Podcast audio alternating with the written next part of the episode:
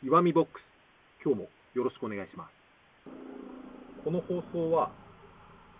音声配信をなるべく毎日更新して、自分の発信力とか言語化能力をちょっとずつ上げていこうというですね、前向きな40代子持ち会社員の岩見が、日々思っていることを話している、そんな番組です。えー、今日は5月12日の火曜日です。えー、皆様いかがお過ごしでしょうか、えー、今日はちょっと真面目な話というか、いつも結構本人としては真面目なつもりなんですけど、教育についてみたいなことをですね、考えてみたいなと思っています。えー、僕には今ですね、1人子供がいまして、えー、3歳半ぐらいになる男の子なんですけど、えーまあ、子供が、えー、いらっしゃる方はですね、お子さんいらっしゃる方は分かるとような気がするんですけど、結構そういう小さいことをですね、えー、家庭で日常的に接していると、割と未来志向になるというか、普通にですね、子供を見ながら、この子はどういう大人になるんだろうなとかですね、どういう少年になるんだろうなとか、いうことを割と普通に考えるようになるんですよね。なので僕は、えー、子供ができることの一つの、まあ、これをメリットというのかどうかは別として、一つの特徴として、えー、周りでそれ子供と接している大人のですね思考が割と未来思考になるなという気がしています。それで教育についてなんですけど、まあ、ここでここで言うというか、教育といってもかなり幅広い意味合いがあると思うんですけど、えー、僕が今考えてみたい教育というのはですね、ごく長いスパンの、えー、まあ、どういう人間になるかみたいな、どういう大人になるかということですね。いうことです。だから、そういう学校の勉強とか、えー、足し算、引き算みたいな、そういうことではなくて、えー、それよりもう少し長いスパンのですね、もっと全体的な総合的な教育みたいのをですね、よく考えます。それで今のところ結論結論というか、うん、何が一番大事なのかっていうことですね、親が明確に持っておくっていうのは、多分子育てにおいて、教育において大事だと思うんですけど、今僕が思っている子育てにおいて、一番重要な指針というのは、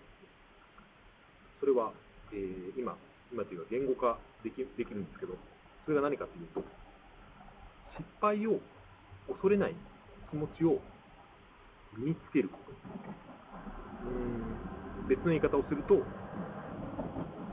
敗を恐れない人間になること。同じ同じ意味ですね。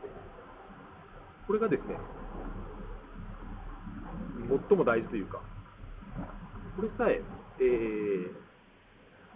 子供の心の中に、そうやって育てることができたらですね、あとは何にもしなくてもいいんじゃないかっていうぐらいですね、これは大事なんじゃないかなと。まあ、一口に失敗を恐れない人間に育てるっていうのはですね、言うのは簡単ですけど、多分、やってみることはすごく難しいことなんだとも思っています。特にやっぱりこういう日本があっていうのは、まあ、僕は他の国を教育をほとんど知らないので、あれかもしれませんけど、やっぱりその横並びを重視するような、その人との空気を読む文化であるような日本だと、やっぱり失敗を恐れる傾向っていうのは、うん、他の国に比べても強い人種なんじゃないかなっていうことはですね、なんとなく思っています。まあ、それを直接肌で感じたっていうことはあまりないんですけど、でもやはり本を読んでいたりとか、うん、何か映像とか、えー、聞く話にではですね、例えば、欧米の、アメリカとかですね、学生のディスカッションとかを見ていると、別に自分が間違っていることを恥ずかしいと思っている人っていうのは、そんなにいない気がするんですよね。とにかく自分の思ったことを言ってみる。それを間違って、いるかどうかっていうのは、間違いが何かっていう基準もちょっと違うと思うんですけど、それが、えー、相手の正解と外れていることはですね、それは別に悪いことではなくて、そこから議論が発生するんです。なので、その自分が、えー、外れた、えー、主軸から外れた発言をするっていうのは、ある意味においては、それは議論を活発さ活発化させるいいことであったりとかですね、それは本当に価値観の問題だと思うんですよね。それでまあ、日本人の場合はどちらかというと、その大筋から外れる、大勢から外れることを、えー、良しとしない文化があるんじゃないかなと思っています。まあ、これのこの文化についてもいい悪いはあると思うんですけど、とりあえずここではですね、それは良くないこととして考えていきたいと思うんですけど、でまあ、なぜ日本人は人と違うことをするのを恐れるかっていうとですね、やっぱりみんな似たような考え方をして、似たような人種の人が集まって、同じような年代で育つからっていう、まあ、環境がほぼ全てだと思うんですけど、これは DNA とかそういう、えー、人種的な意味じゃなくて、環境がほぼ全ての要因じゃないかなと僕は思っています。大体ですね、僕も自分の子供の時代の頃よく思い出したり最近するんですけど、子供がいると自然と、それで自分の子供時代のことを思い返してみると、やっぱりある時点からですね、人と違うことをするのを恐れるようにというか、なるべくしないようにするようになったなっていう気がしてるんですよね。それが小学校、まあ、低学年ぐらいの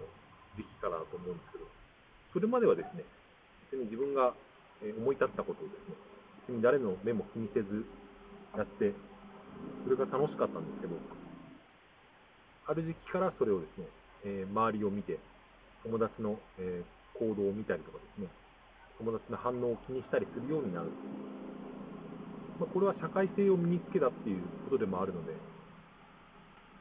えー、全てが全て間違いっていうわけではないんですけど、まあ、問題があるとしたら、あまりにもその周りから外れること、えー、人と違うことをすることを恐れていると、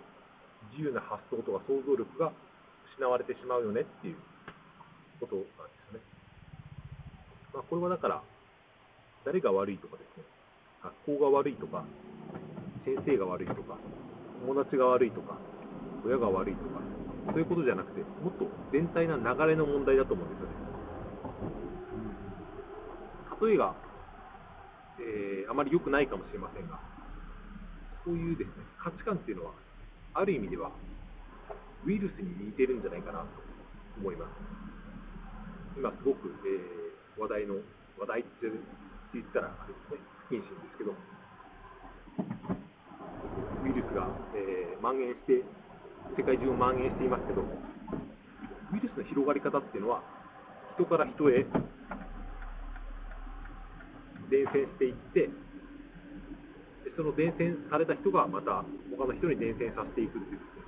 その呪つなぎ的な、えー、広がり方をしますけど、ある意味で思想っていうのも、価値観っていうのも、こういう広がり方をするんじゃないかと。だ言い方悪いかもしれませんけど、日本ではですね、失敗を恐れるウイルスみたいなのが、もう日本全部に、全部とは言いませんけど、90%ぐらいに蔓延している世の中を僕は僕たちはずっと気づかずに育ってきたんじゃないかっていう気もするんですよね。そう考えるとですね、僕がやろうとしていることは、その国民のほぼ全てがかかっている失敗を恐れる文化、失敗を恐れるウイルスが蔓延しているこの日本という社会で、自分の子供をですね、そのウイルスから守ろうとしているみたいなことでもあるんですよね。まあ、かなりそういう考えると難しそうなことをしようと思ってますけど、まあ、一つ、えー、言えることというか、まあ、今やろうとしていることっていうことはですね、やっぱりその、何より大事なのはね、親の態度なんですよね。まあ、親というか、ここで言うのはその、子供と接している大人っていうことですけど、子供と接する時間が一番長いのは親だと思うんですけど、その親自身がですね、そういう態度で生きているかどうかっていうことが、うん、それしか僕にはできないですから、やっぱり僕は、まあ、こちらにまとめに入っていますけど、教育です。教育をするときに何が大事なのかっていうのはね、子供に何を学ばせるとか、子供に選択肢を与えるとかっていうのももちろん大事なんですけど、それ以前というか、もっと大事なこととして、親がそういう、うん、親の態度というか、親の生き方が、失敗を恐れていないかとか、新しいものを、えー、吸収する好奇心とか、そういう弾力性に満ちているとか、生きているのに喜びを感じているとか、人のために何かをしようとしているとか、そういうですね、親がそうやってきようとしていることがです、教育のの何よりの教育なんじゃないか